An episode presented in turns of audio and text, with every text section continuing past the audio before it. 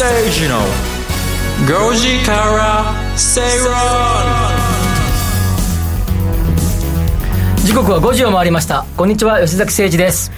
アシスタントの八木ひとみです。そして吉崎誠二の5時から正論火曜パートナーはキャインの天野博之さんです。よろしくお願いします、えー、紹介される前に喋っちゃいそうでした。キャインの天野です。あ僕にもねイヤモニが来ましたよ。よろしくお願いします、えー、ちょっと番組始まる時に盛り上がりすぎてごたごたしてしまいましたけれども、えー、さんとまたね今日もうどんの話をしてしまいまして、えー、あの本番ねあの30秒ぐらい前に僕の地元の成瀬屋うどんの話がね 急にしてこれから全然そんな話しないのに、ね、話さなきゃいけないことの資料がね今到着してコピーしたてだからほかほかです。そうです成瀬のうどんも熱々で熱々熱々で、えー、今日も熱々情報で参りましょう。そうですね。盛りだくさんでお送りしてまいりますので、皆さんお付き合いよろしくお願いします、うん、さて火曜の今日はですねさまざまなマーケット動向や具体的な投資に関する情報が満載です、うん、投資のスタントスタンスやポートフォリオ構築なども提案する火曜日です、はい。えー、今日のメニューはですね、番組前半比べてみようのコーナーです。比べましょう。はいあらゆるデータの過去と今を比較しながら投資のヒントを探ってまいります、はいはいはい、そしてインカム投資をテーマに進めていく「カムカムインカムクラブ」のコーナーですね、今日はポートフォリオについてお話ししてまいります、はいまた番組後半ではゲストをお招きして、はい、誰なんですか今日は？今日はそうですね。今日はまたあの人が戻ってきそうな予感もしますけどね、えー、三遊亭さん。はい。三遊亭さんね、えー、お呼びしてからのお楽しみということではい、番組後半でお招きいたします。さあそしてですね番組ツイッターを皆さんぜひフォローしてください、アットマーク RN アンダーバー5次世をフォローしてハッシュタグ GOJISEI ご時世でつぶやいてください。それでは番組進めてまいりましょう。この番組はロボットホームエアトランク東京アセットパートナーズ各社の提供でお送りします。吉崎誠二の5時から正論。さあこの時間は比べてみようのコーナーです。あらゆるデータを比較してその背景を紐解いて投資のヒントを探ってまいります、今日はこちらのお話、はい、低学歴国日本。ちょっと、はい、由々しき事態ですね。なんですよ。具体的に言うとですね、うんはい、博士ドクターが減っているということなんですね、うん、博士号を取った人ってことですか？はい、うん、そうなんです。研究衰退30年ということで、えー、今に始まったことではなく結構長くこの状況続いているということなんですね、えー、人口100万人あたりの博士号の取得者数なんですが、はい、2008年度は、えー、100万人あたりで131人でした、ただ2018年度では、えー、それが120人に減ってしまってるということなんですね、はい、10人だけどなかなか大きな減りなんですねそうですね。あの、うん、同じグラフで表されてるそのその他のアメリカドイツイギリス韓国中国全部増えてるんですよ。あら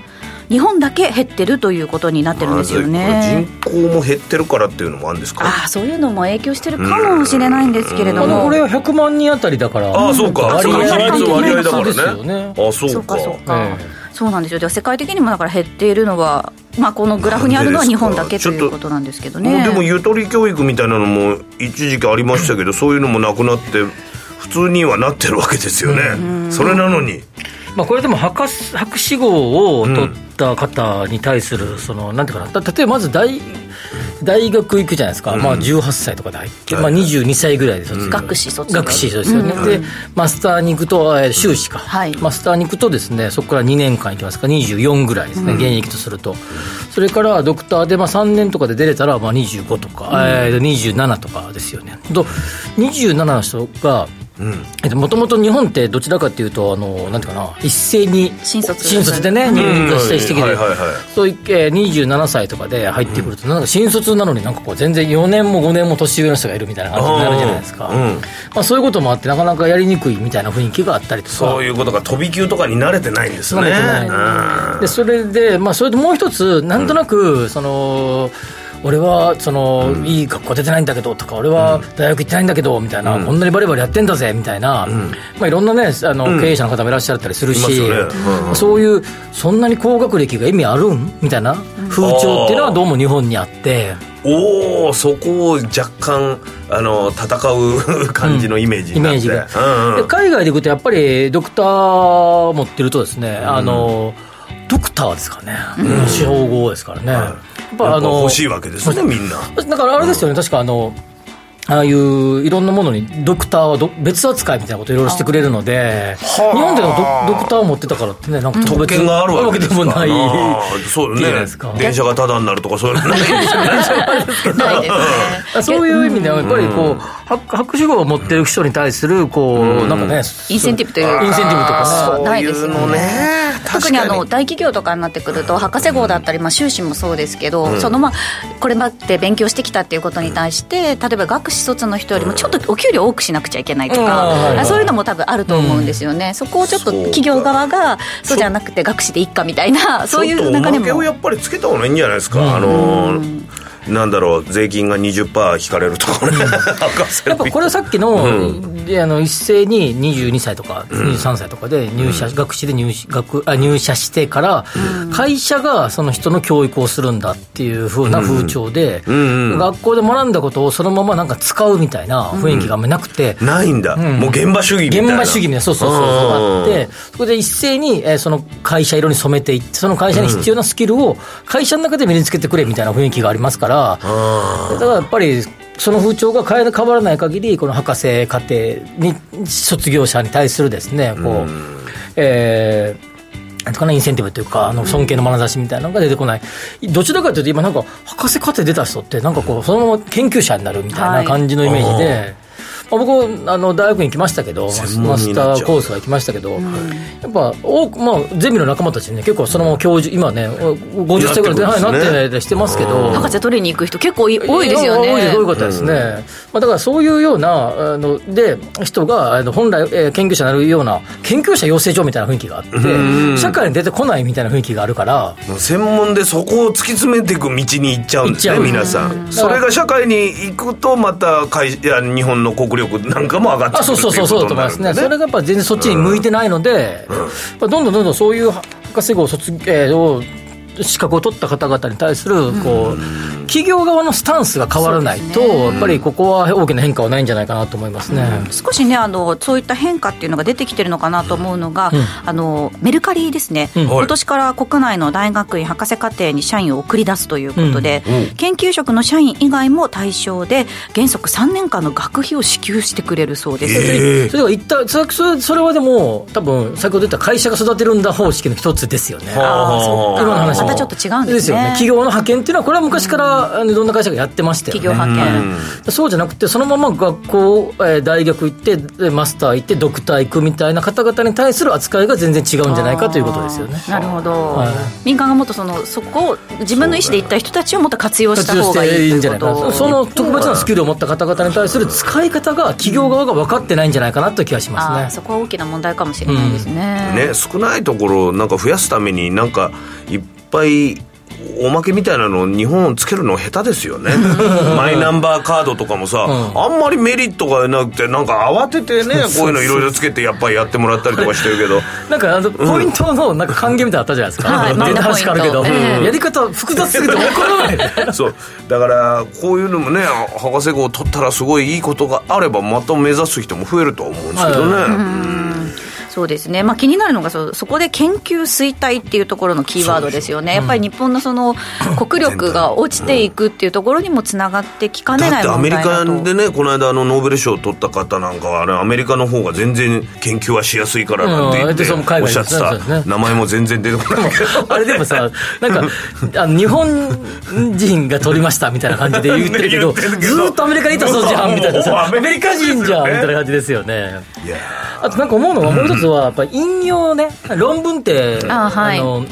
僕も何本か書きましたけど、はいはい、どれぐらい引用されたかみたいな感じでやっぱ自分の、ね、自分の論文が、うん、別の論文に、まあえー、使われたか。2000に吉崎点々吉崎みたいな書いて コピペみたいなことをされたかどうか、ね、その引用があって彼の研究をもとに今の新しい研究をするっていう、まあ、研究ってのは基本的に上書き上書きしていく、うん、先行研究に対して上書きをしていくものですから、そういうことがなかなか日本は世界的に取り上げてこられないっていうような背景それもポイント制にしたらね良さそうだけどね。あでも使われた一応でもドクターとかその引用の本数とかポイントになっていきますからね、はい。やっぱり私もあの今そのマスターでは、うん、あの趣旨取りに行ってるんですけど、うん、その修論とか書く上で、やっぱり英語の論文を読めないと全く話にならないっていうふうにはすごく言われます、ね、英語力もあるのかな日本は。そうですね。もう私はもうディープディープルに頼りっきりですけど、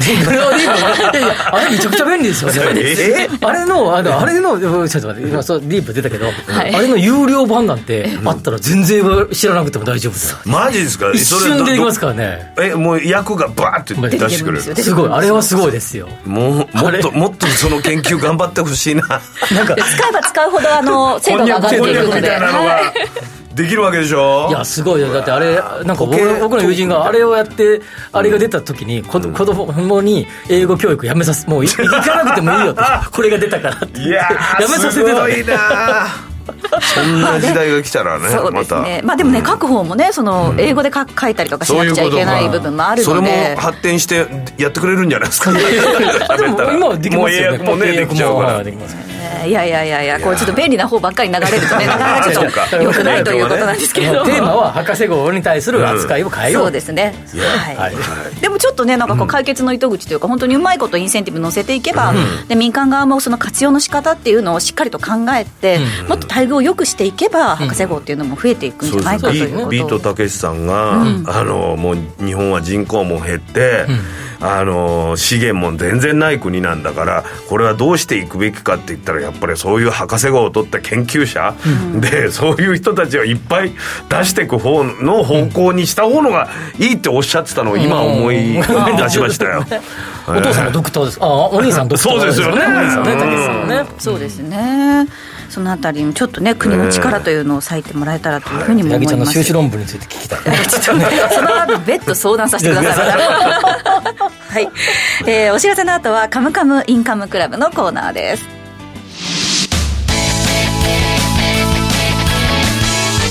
吉坂誠二の5時から正論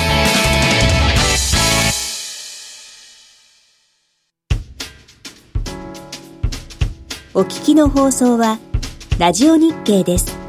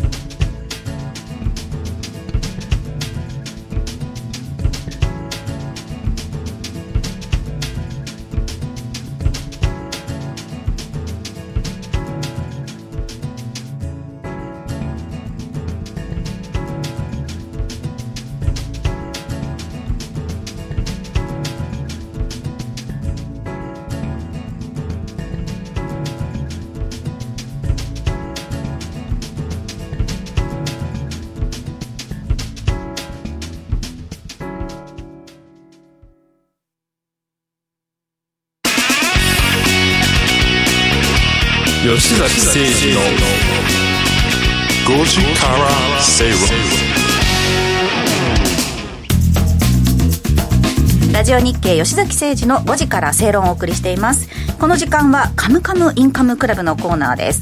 このコーナーでは資産形成に重要なインカム投資をテーマに不動産や株式投資など投資商品の情報やニュースをご紹介していきます。今日取り上げる話題は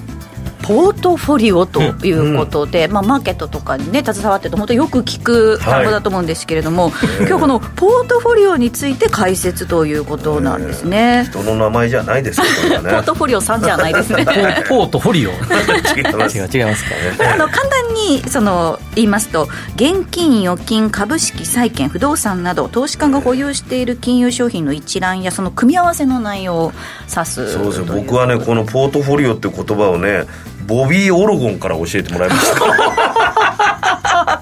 ボビー・オロゴンはやっぱり株式とか相当すごくやってる男ででたまたまなんかあのネットの番組の企画でですね、うん、一緒にした時に「おお天野はどうなってんののポートフォリオ」って、えー、そうやって聞かれたのを思い出しますね、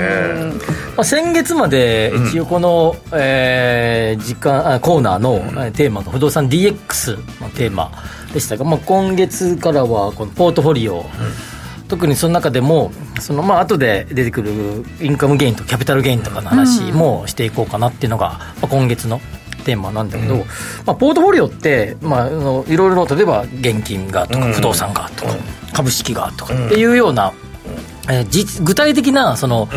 資産あ金融商品の、えーのその分分配状況っていうのが、まあ、ポートフォリオのイメージ、はい、一方でああのもう一つ違うなんか似たような言葉としてアセットアロケーションっていう言葉があります、はい、アロケーションね、はい、まあ、なんか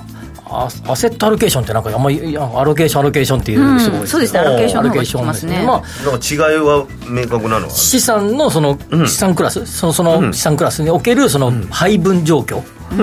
まあ、どれぐらい、まあ、どこにどう置くみたいなこんなイメージ。アロケーションロケーションですから、まあ、どう置くみたいなそんなイメージがああえーと、じゃあポートフォリオは円グラフで分割されてる感じで、うん、あのアロケーションはこうあの振り分け振り分けみたいなそうですね、うんうん、い。うようなイメージで捉えると、はいえー、いうような感じで思っていただければいいんじゃないかなというように思いますね、はいはい、さっきの話にありましたそのボビー・オロゴンさんから天野さんのポートフォリオどうなってんのって聞かれたっていう話ですけど実際今どういうポートフォリオでいや俺もねそんなふうにあんまり考えてなくて、うん、あのー、ふわっと全部始めちゃってるから、あれですけど今自分のあれだと現金とその不動産とあの株式ちょうどね3分の13分の13分の1ぐらいで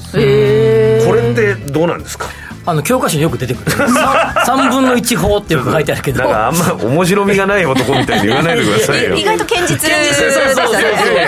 堅実って言ったら不動産多いとかが堅実じゃないですか。そんなこともない。そんなことないですバランスよく持ってらっしゃる。よくね教科本当に教科書によく出てくる。そういう意味では僕初めての初めての投資入門とかよく出てくるのが。3分の13分の1どんだけバカにするんですか。吉崎さんのポートフォリオを教えてくださいよ。僕はあの、まあ、不動産ねやっぱ専門とかね、得意にしてるので、まあ、不動産絡みももちろん実物のちょっと集め実物の不動産、あるいはリート不動産。不動産関連のそういう商品、あるいはそっちそれ系の ETF とかもありますし、まあ、もちろんもちろん株式、まあいろいろあります株式は上場株もあれば未公開株とか、まあ、いろんなやつを株式を組み合わせるっていうのと、うん、あとはまあ現金。割合でいくと現金はそんなにあの、うん、家に泥棒入られても困るから言うわけじゃないけど 現金はそんなに持ってない必要な分ぐらい、うん、パッて使うぐらいそれが基本的には、あのあの資産に働いてもらうっていうスタンス、なるほど。そういうふうに日本がなってればもうちょっとお金も動くんでしょうけど、うん、やっぱり日本はタンス預金で現金持ってる人が多いのはありますよね。ってなってしまいますよね。あとやっぱ最近考えているのはやっぱ外貨、うん、こんだけ円が安くなってくるとですね。今日130、40。今日130円30銭台ですね今。はい。まあ外貨まあがを、まあ、少し、えー、にしている感じも吉崎さんの読み的にはもっと円安進むんですか？僕はねそう思、見てます。うわ140円はおかしくないんじゃないかなマジですそれどれぐらいのスパンでですか？期間としては。秋ぐらいあ夏ぐらい。早くないですか？もうもうだって今日ね話してましたけど 5時なのに外赤くって。そうそうそう。日が長くなってきてるから。それはあの日が日ななんていうの？あのえー、そうですね夏至の夏じゃなくて世の中の夏。世の中の夏。そうかそう。かプールに行って夏休みの夏で。暦じゃなくて暦じゃなくてあの8月とか9月とかはい。感じがしますね、全然おかしくないと思いますよ。今今の状況って。まだだって低金利で行くんですよ、ね、行くんで宣言しちゃったしね、FM でも FOMC がね、この0.75について言及しなかったからね、まあ、言及してたらもっと言ってたかもしれないけど、でも135は全然く驚かないんですか今本当にそのなんで自国の貨幣価値が下がってるのは日本だけですか？こんだけ。まあつられてそそんなこともないけど、どっちかというともうなんか日本が安いっていうよりも今度はちょっとドルがドルが高くどっぽ高っていうようなイメージにだいぶ変わってきたような印象はありますよね。ただそうなった時にですよ外貨で考えるとどういうその投資のあれがあるんですか？外貨、うん、外貨積み立てとかもあるし、うん、外貨建ての保険とかそういうのもあるし、まあ、外貨は、まあ、僕はそれぐらいから 外外債の MMF とかもあるじゃないですか、うん、そのあたりにちょっと注目。そうですね。僕そっちに僕は最近こういろいろしてます。けどうわまだ伸びるから。つまり130からあの140とか150でいくって思ったらみんな今やった方が得じゃないですか。そうですね。今が高すぎるぜじゃなくてまだまだ安くなるいや今安すぎるぜでもっと安くなるぜって思ってたら投資した方がいいかもしれない。ただそれはイコール日本日本の状況どうなんていう話違う話ですよ。いや相当急激な円安だからバタバタしそうですけどね。うん、それってやっぱり今回のようなその急激な円安とかになってくるとそのポートフォリオの見直しっていうのをやろうかなっていうことですか？それとも例えばその3か月に1回とか4か月に1回はやるって決めてらっしゃるんですか？全く決めてないです。あもう状況が変わったら。状況があと大体あのこんなこと言うとあれですけど月末は原稿に追われているので 大体10日か15日ぐらいまでに ちょこちょこっとするんですけどもう早くあとはもう20日過ぎたら誰とも喋らないんだ って黙々と原稿書いてるんであのポートフォリオを見直す暇はないと。暇はない。もう20日過ぎたら比較的もうほとんど開けることもしないです。なるほど。ちょっと宝くじに近いなんかよくここの番組とかでもあの25とか何日ぐらいにこの番組やってると目顔色悪くないですかって言われるんですけど。そうそうなんです。締め切りが近すぎてやばいです。っていう、ね、え天野さんポートフォリオの見直しっていうのはどれぐらいの見直しも何もねなんか今もこの3分の13分の13分の1しようと思ってやってないからたまたま今そうなってるから まあ今のところのバランスはいいんだけどやっぱちょっと値動きが激しい時とかはちょっとなんかあの見ますけどね一応は。うんただまあうんそんな一喜一憂してガンガン売り買いするっていう流れではないので。そんなに頻繁に今っていうことなんですね、うん。うん、まあ、でも天野さんどちらかというとあれですよね、はいはい、こう安定系。安定系ですよ僕は、もう僕仕事が安定系じゃないんでね。芸人という。ね。でももうすでにもう あの師匠抜きじゃないですか。いやいや天野師匠って呼ばれてる。言われてない言われてない多い豚って呼ばれてる。いやいやいやいやいやいや。いやお成瀬やみたいな。違う。違う。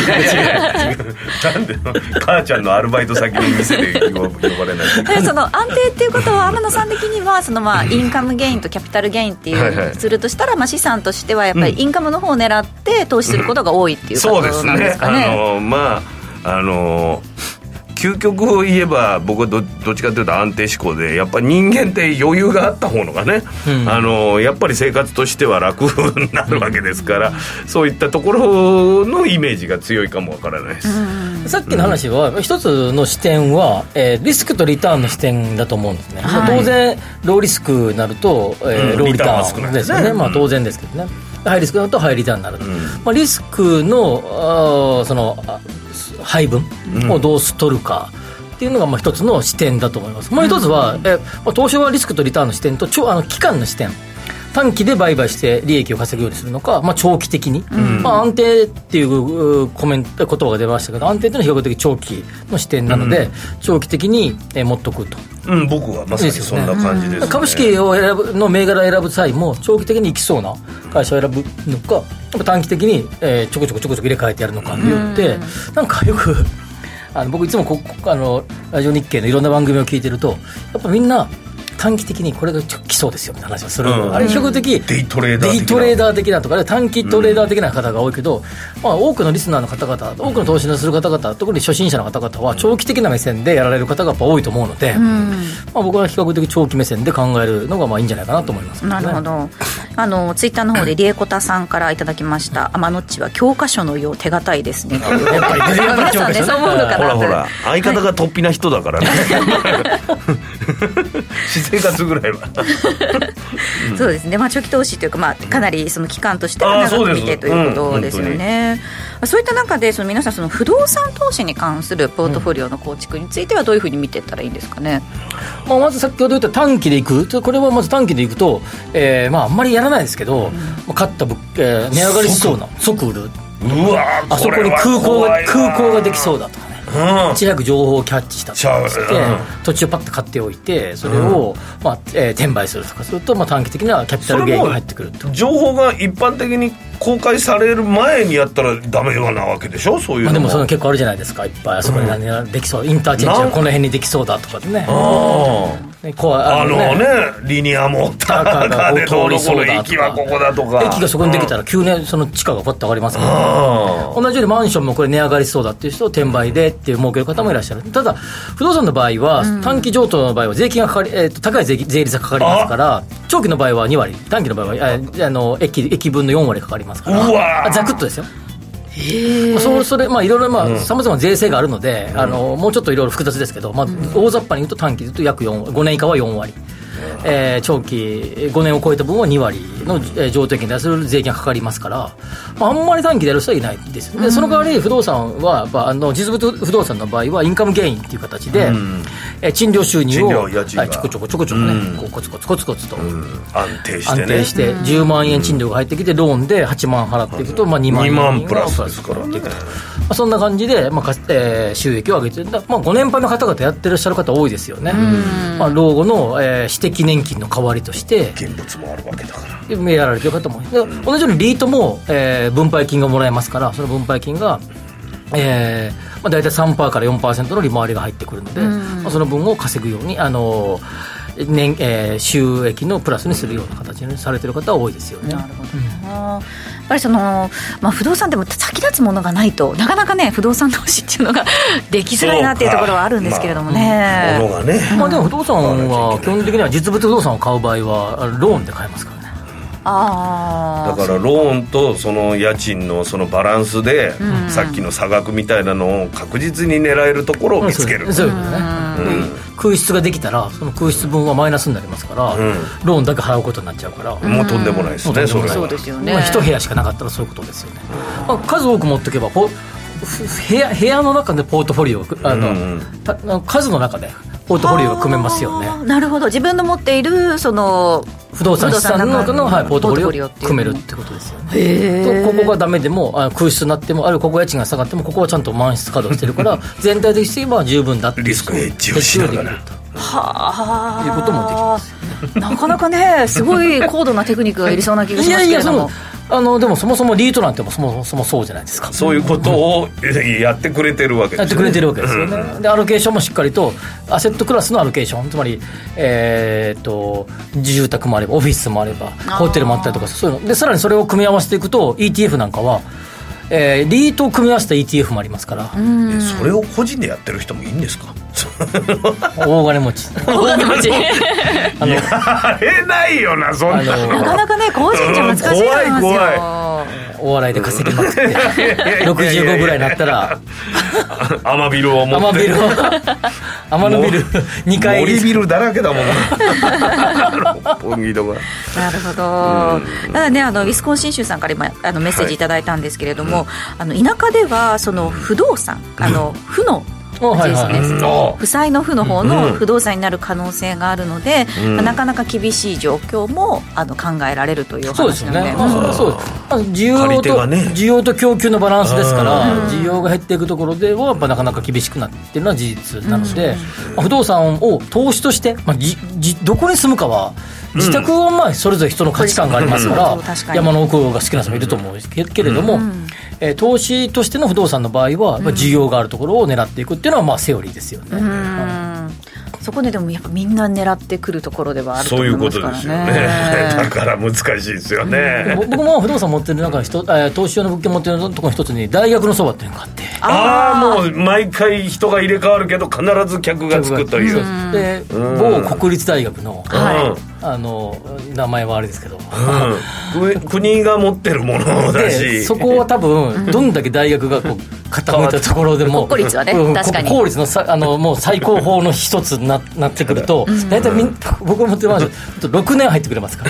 ら。基本的に大学に行かれる方ばっかりで。あそういう入隊権もほとんどなく。は楽ちんなもんです。なるほどな。っていうの結構まあ僕は一個一個何個か持ってるうちに一つはそうですけど。いわゆる学生さんが借りるような感じの部屋をそうですそうです。もうあのそうそそうその通りもう大学のそばで、う学生ワンルームの部屋で、うん、もうだもうそこの大学の学生しか借りてもらったことないです。へえ、まあ、全部ふとお客さんがいるっていうことでねいいということですけど、それはちゃんとあの見たことない賃貸物件じゃなくてちゃんと見に行った？あ見に行ってないです。あそこも見に行かずに？見に行かずに どう考えてもそのネットでできるからこの間言ってたねその名前だったら大丈夫だろうと思って。あそっかそっかそっか で DX えー、でもとんでもないなんかこの崖の横に立ってる可能性もあるわけでしょ。いやいやそそこそれはあの 地図見れば分かるじゃないですか。あそう。そその話をすると大体ですよ。大体めちゃくちゃ有名な国立大学ってあの崖の中立ってないですよ。立ってない。東大見てください。めちゃくちゃいいとこ立ってるじゃないですか。でもあの中見たら風呂が6畳あったって。そんなないででやっぱりこれやっぱりこのインカム収入診療収入インカム収入とまあ、不動産そのものを売却したりする得る利益、キャピタルゲイン、はい、それの組み合わせみたいなところの、についてもう少し今後今月はいろいろ深掘りしてみたいなと思いますので、はい、えー、今今日はイントロみたいな感じですけど ざっくばらんに喋りますけどもうちょもうちょっと深く,、えー、深く。来来週以降はいこいきましょう。はい。見ていきましょう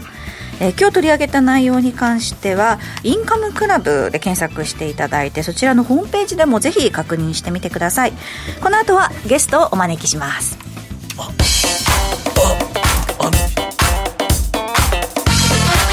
吉崎誠二の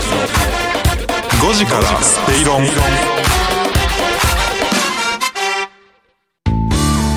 不動産 DX を推進するロボットホームは DX 統合支援サービスとして IT を掛け合わせた不動産開発や運用経験を活用したさまざまなサービスを展開しています。その中でもレジデンスキットは不動産オーナー入居者管理会社など不動産に関わる全ての人のための IoT を活用した新しい形の賃貸経営プラットフォームです。入居者には IoT を活用したスマートな暮らしとサービス。オーナーや管理会社には連絡や煩雑な業務を簡単に一元管理できるシステムを提供。業務効率化を実現し不動産経営の自動化に取り組んでいます。住まいのテクノロジーで世界を変える。ロボットホーム。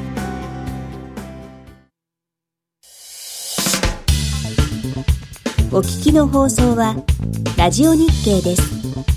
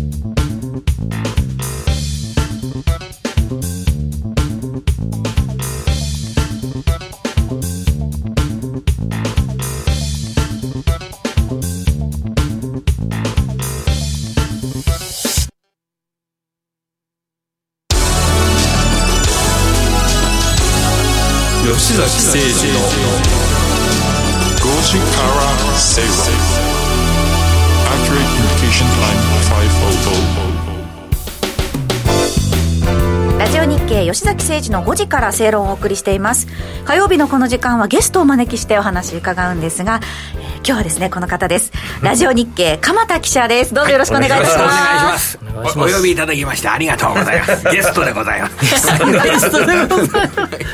鎌田さん今日あれだね。なんか朝日経平均すごい下げてましたね、午前中。ナスダック市場で、ナスダック指数4%以上下げると、もうこれは日本株下げるだろうなって、絶対連動しちゃうんですね。いつもね、そういうふうな受け止め方で、あれ、一番安い値段で、今日は日経平均で全場で550円ほど下げることになったんですよ。でも、大引けんとこって、150円安ぐらいで終わってます、ね、52円、また400円ぐらい戻した。そうそうあの今これ流行りなんですよ。これが流行り。今この流れ。そうそう。あの下がって取引時間中にかなり下がって、でも引け値があのそこまで下がってない、うん、これちょっとデータで見ましたらね、うん、えー、今日は545円安が150円安400円ぐらい戻しましたよね、うん。はい、あのあそれで5月6日5月6日先週の金曜日、うん、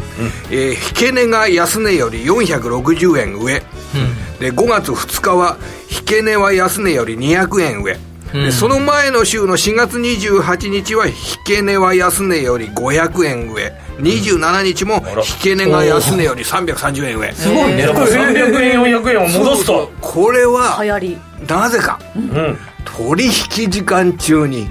買ってる人がいるんです、ね、それそうでしょ。それそうでしょ。それそうでしょ。なぜかって言う言うまでもないそうそう。なんですかそれ俺だけが知ってるみたいに。分かるかいみたいな言い方しましたね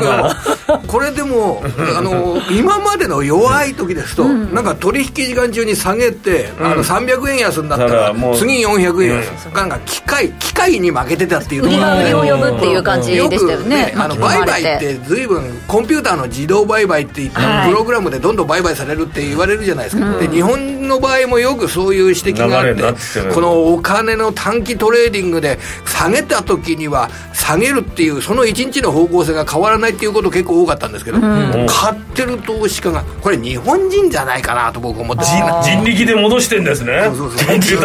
だからここは そう人の力、はい、日本人の力なんじゃないかと思安いところで株をこの株のこの値段だったら買いたいというような。だからその意味でアメリカ株よりもですね今日本株の方が投資価値が結構高くなってくる、うんまあ、言われてますからね今ね。これだけ過去あここ最近見てたダウにつられてとかナスダックにつられて日経平均下がってきたんだけど、はいはい。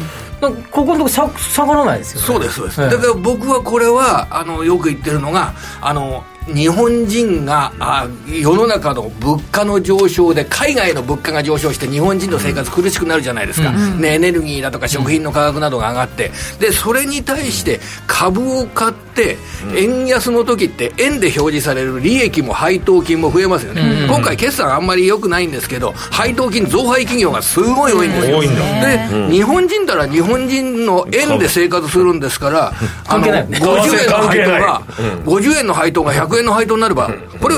収入が増えるわけじゃない。ですか。だから日本人は日本の株を好んで買うっていうのは非常に僕理屈に合ってると思います。今、だ。だから海外の投資家は利上げっていうことで、あの金利が上がるっていうことで株式の比率っていうのは減らしますから、日本株、海外の株、投資家から売られるんですけど、日本人は安いので買うことはですね、僕はこれ理屈に合ってるんで、これから先、日本の投資家の株式の保有比率っていうのは、5年先っていうのはかなり上がってんじゃないかと思います。日本株について今例えばそういうどんな株がその見ていると買われてる基本的に申し上げてるのは値上げに強い株。それでまあ資源だとかの川上産業、うん、この川上に位置していて国際市況が上がった時に自分の会社の売り上げも増えるような、うん、そういった、まあ、鉄の株だとか化学の株ですとかそういった素材株、うん、こちらがいいかなということをよく言ってたんですけど、はいはい、今日見ててですね、株式市場、うん、えらい面白い動きなんかが見られる。んですか？素材以外で何かあった？そうあの小売業だとか外食業が結構株が上がってるんですけど外食？値上がり率のトップになってる株がですね、はい、言いますよ、うん、値上がり率のトップになってる株がですね僕は。これが、うん、えーフードライフカンパニーズ。3563それなんだこんなこんなこと言われても分かんないですよこれ。これ要はスシロー。スシロー。スシローを運営してる会社なんですスシロー。コマーシャル。スシロー今値上がり。トップですよ トップ。値ちょっと待ってこう値上がりもそうですけど本当に寿司のあの100円皿が値上がりするっていう130円になるとこですよね。そう。だってワイドショーでも話題ですよねこれ、それは昼間のワイドショーで株価として鈍化するわけじゃないんだ。これが110円の税込みが120円になるっていう発表を昨日行って、うんこれで株価株株主は喜んだってことですよ、あのそのスシローの株主になる権利を取り合って、それで株価が上がったってことですよね、だからそれは株主にとったらいいこと。っていうふうに判断されたわけですよ、これ。あの一般的にこれ、消費者ってどう思うかなと、スシローに毎日毎日、毎日は行ってないかもしれない、毎週毎週行ってる人。行く方だと思います、スシローは。毎週毎週行ってる人が、110円皿が120円皿になるって言われたら、なかなかきついですよこれ、そんなに歓迎しませんよね、消費者。だけど株主は歓迎する、うん、株主になりたい人が増える。売り上げが上がるからそうそうそれで売り上げが上がって、うん、皿の枚数販売の枚数は減らないだろうと、皿の枚数がちょっと減ったとしても、値上げしている部分売り上げが増えて利益が増えるだろうと、こういうふうに思ってるわけです。スシローファンがついてるとちゃんと。消費者は、あのコマーシャルを少し削ってでも値段は維持してくれないかと思うじゃないですか。コマーシャルやんなくてもいいからコマーシャルやんなくたって行くんだから維持してくれないかと思うじゃないですか消費者だったらだけど株主にとってみると値上げがいい。これ要はここで値上げで売り上げが増える会社を買う動きっていうのが日本企業の中でもこれだけ鮮明に出てきたってことは、そうですね。いっぱい値上げ出てきますねやっぱりその原材料とかも高くなってる分、そうやって企業がコストがすごいかさんでる分を消費者に買ってもらうため価格に転嫁できるところが強いってことですよね。お客さんが絶対離れない自信がないとでもなかなか上げにくいでしょ？そう。で一つもう一つそれで、筋つながりでデータ言ってますと、昨日、あの、マルハニチロって会社が決算発表したん。ですよ。よく知られてますよね。で、マルハニチロって缶詰の事業とか、食品事業があるんですけど、水産資源事業っていうのがあるんですよ。マルハニチロの水産資源事業って、昨日発表だと前期が3倍ぐらいになってるんですよ、コード番号で1333ですけど、3倍ぐらいになってるんですよ、だから水産資源の価格が上がって、マルハニチロが結構儲かってで、その水産資源で寿司を作ってるスシローの原材料が上がるから、そっちも値上げして、今度はスシローが儲かるっていう、このサイクルが効けばいいんですよね、結構。ね。これ結構それで食品会社でて。年初来高値つけてる株でですね、山崎パンって会社が出ました。これこれが高値つけてるんですよ。へえと思って。パンが値上がりするのかって。これでなんで山崎パンが新高値っていうかっていうとですねこれもシェアが高いんで、うん、これから先値上げしたら儲かるだろうっていう、そういう評価。小麦が上がってる分ね、やっぱりその商品価格に出さないといけないということで。でも値上げしてもやっぱり山崎パンのファンがついてるし買ってくれるであろうと。値上げしてても、して客が離れていく会社もあるよね。それはありますよね。がね前そうでしたからね。それはありますよね、だけど山崎パン自体もそんなに業績良くないんですよ、でこれ僕いろいろ見たんですけどねあの千円食パンっていうのが結構チェーン店でできましたでしょ？あの千円食パン、うん、高級食パン。結構、あれが売れてる。私を召せられた方なんかが1000円食パンそうなんですよ。ちょっと贅沢な感じで1000円ぐらいならね、それでその1000円食パンがただですね、なんかいろんな名前の1000円食パンありますありますあります。あれ増えすぎましたね、あ、そこでちょっと落ちてる。そうそう。1000円食パンが店がどこ行ってもね、しょっちゅうしょっちゅう1000円食パンの店があると、ありがたみがなくなって高級じゃなくなるじゃないですか、高級って珍しいから高級なわけですね、それどそこに山崎帰りがあるんだ。そそれで山崎っていうのがですねちょっといいポジションにつけてるっていう面もあるんじゃないかな、安くて美味しいみたいな。そうすると1000円食パン買わなくても200円食パンが250円でかなり支出もいいような形に変わったら、これは結構儲かるんじゃないかっていうことで、新高値なんですよね。ねそれは本当の祭りがね 春のパン祭りが、ね、夏まで続くんじゃないですか、ね、皿もらわない。必ずでもあの値上げしてそれで儲かるってわけじゃありませんからね、あの感覚でいうとスーパーで肉生肉の値上げって結構難しいような感じがしますね。あのー、で今私の行くような安いとこだとで生肉88円ぐらい 100g、そのぐらいであの売ってたりしますからね、あの値段はなかなか上がらないんじゃないかなと。こう大量に物を売るようなスーパーのものっていうのがなかなか上がらず。同じ小売りでもそうそう。それでちょっとねあのもうちょっと違った角度の、うん、スシローのようなね、はい、ちょっと寿司でも食べに行くかっていうようなそういったところで、ね、高いシェアを取れるような会社っていうのが強くなるんじゃないかっていう業界1位に注目しつつ例えばその値上げをしたと後でスシローとかだとやっぱ月次とかもね追っていって、ちゃんとそのお客さんついてるかとか、そ、ね、そこのあたりもちょっと経過観察必要かもしれないですね。によって、うん、あの買われる株か買われない株かっていうのは最初の反応を見ることによってね、うん、企業の強さが分かるじゃないですか、そうですね、じゃあちょっと天野さん 今日スシロー行きますか？いい。もう話してるとスシロー行きたくスシローポートフォリオにもぜひ加えていただいて、はい、そうですね、えー、今日はその鎌田さんにお話伺いました、えー、一週お会いしなかっただけでなんかすごい懐かしいような気持ちがありましたけれど。も祭日を挟んで2週会えなかった。だからか。あの常にあの私は枕元で覚えてましたよ皆さん。枕元で。怖 い怖い。また次回もお待ちしております、はい、ということで本日のゲストはラジオ日経鎌田記者でした。ありがとうございました、はい、ありがとうございました。お聞きの放送はラジオ日経です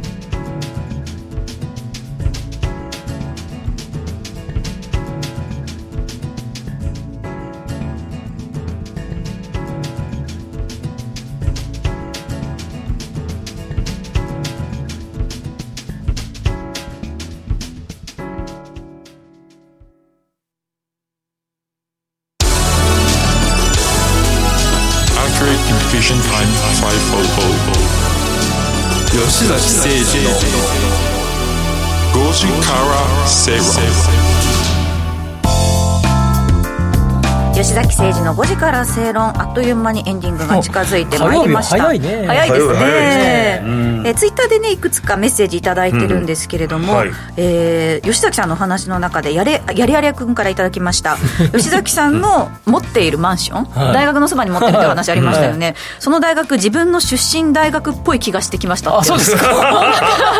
もう分かるのかなってコメントいただいてます、はい、そうかもしれないですね。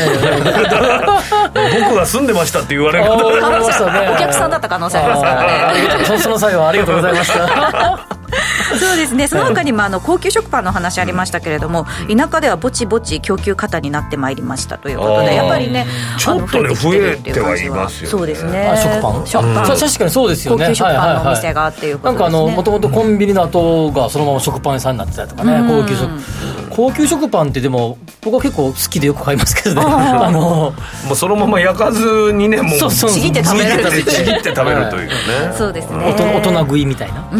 ん。でも小麦がどんどん高くなっていって、そのパンがね、どんどんこうそう高くなっていったら、じゃあやっぱりみんな米食べようみたいな感じで、食生活が変わったりとかってしてくるんですかね。米粉のパンも美味しいし、ね、そうそう米粉のパン増えてきたっていうもんね。そうですよね。あのグルテンフリーグルテンフリーの。ね。なんか結構インフレがこう物価物価それなりにやっぱ日本もデフレだデフレだって言われてますけれども、上がってるから、ちょっとなんかね変わってくる部分もあるのかなと思いますスシローなんか象徴的ですよね。そうですね。ずっとめちゃくちゃ長い間100円にこだわってやってましたもんね、ただそうやってしっかりと顧客を掴んでいる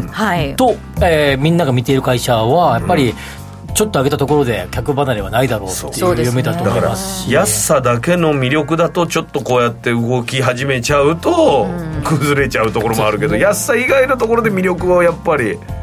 発揮してると、いうことですね、まあ、でもこういう時って、まあ、そういう意味じゃいろんな企業がふるいにかけられていくっていうタイミングかもしれないですね。そうですね。それがちょっとね始まったかなって明暗分かれる格好なのかなというふうにも思いますね、うん、えー、そのスシローフードライフカンパニーズですが今日は3180円8%近い上昇逆行高で終えています。でいてあの食べる側の方はちょっと大変だなと思うけど株価としては上がってるいいという。はい。今日も鎌田記者大変ね。あの勉強になるお話を、はいはい、いただきました。テンションですね、はい、さてそろそろエンディング近づいてまいりました。この番組はロボットホームエアトランク東京アセットパートナーズ各社の提供でお送りいたしました。えー、吉崎誠二の5時から正論。ここまでのお相手は吉崎誠二と天野博之と八木ひとみでした。明日も夕方5時にラジオ日経でお会いしましょう